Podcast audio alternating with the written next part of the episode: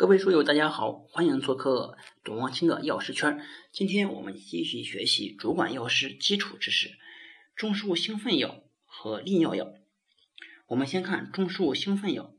中枢兴奋药这块呢，它给的代表呢就是咖啡因、安那咖和尼可沙米。我们先看咖啡因，咖啡因呢碱性极弱，即使与强酸，比如说盐酸或者氢溴酸，也不能形成稳定的盐。咖啡因主要在肝脏中代谢分解，产生三个初级代谢产物。第一个就是复黄嘌呤，第二个是可可碱，第三个是茶碱。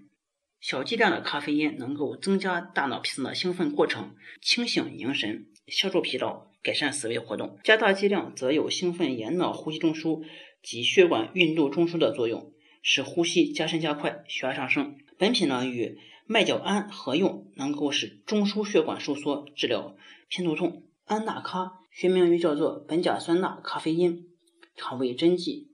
它是由苯甲酸钠和咖啡因以近似一比一的比例配成的，其中咖啡因起的是兴奋神经的作用，苯甲酸钠起的是助溶作用，以帮助人体吸收。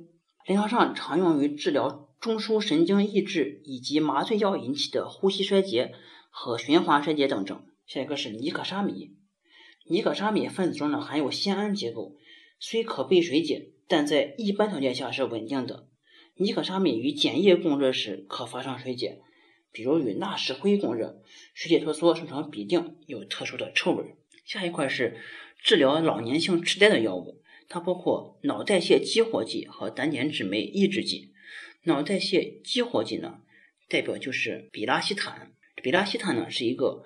五元杂环内酰胺类的结构，它是 GABA 的衍生物，可直接作用于大脑皮层，具有激活、保护和修复神经细胞的作用。比拉西坦对中枢作用的选择性强，仅限于脑功能的改善，无精神药物的副作用，没有成瘾性。比拉西坦可改善轻度及中度老年痴呆患者的认知能力。但对重度痴呆患者没有效果，还可用于治疗脑外伤所导致的记忆障碍以及儿童智力低下。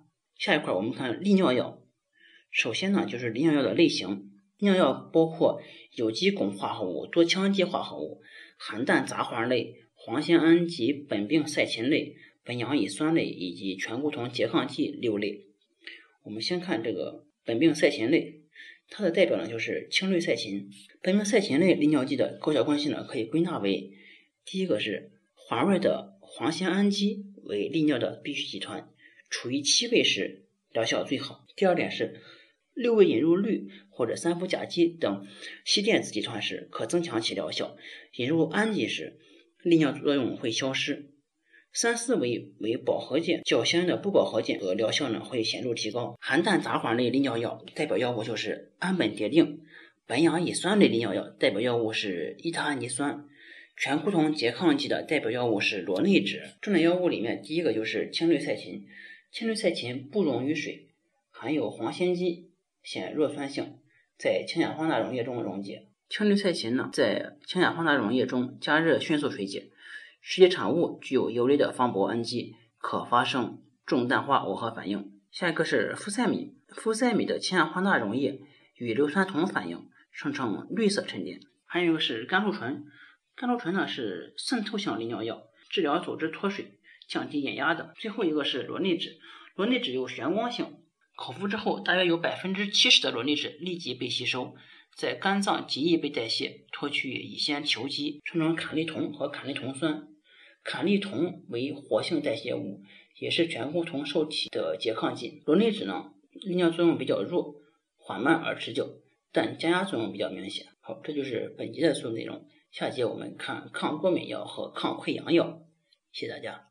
下载智星球，找董望清的药师圈，每天十分钟，帮助您在潜移默化中轻松掌握药学专业知识。